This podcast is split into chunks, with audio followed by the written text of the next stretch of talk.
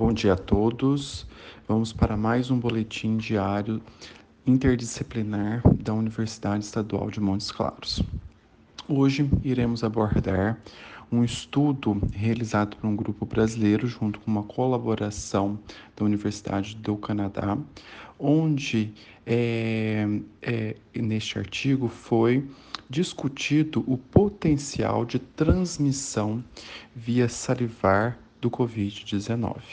A transmissão do Covid-19 via contato com gotículas e aerosóis gerados durante procedimentos clínicos dentários é esperada.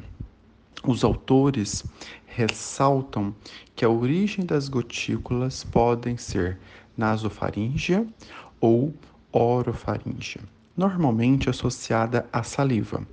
Gotículas maiores podem contribuir para a transmissão viral a indivíduos próximos e, por outro lado, a transmissão a longa distância é possível com, com gotículas menores infectadas com partículas virais suspensas no ar.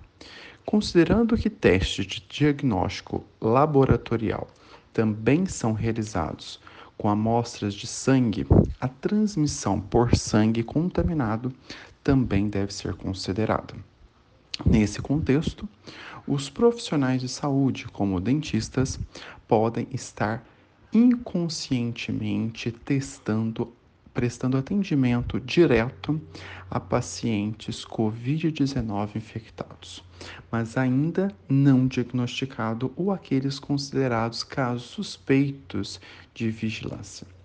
Infecções assintomáticas parecem ser possíveis e a transmissão pode ocorrer antes que os sintomas da doença apareçam.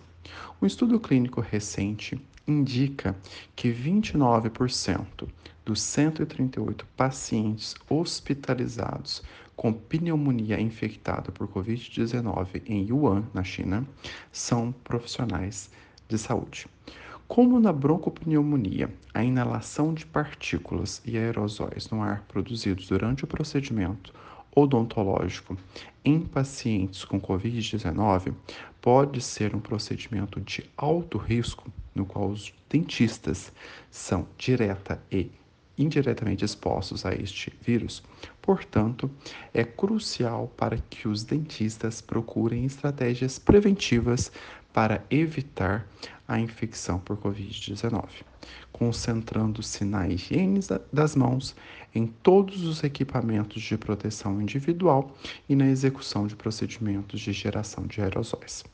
O Guia Provisório para Profissionais de Saúde foi atualizado e está sujeito a alterações à medida que informações adicionais sobre infecção e transmissão por Covid-19 se tornem disponíveis. Finalizo e agradeço a participação de todos. Até um próximo boletim.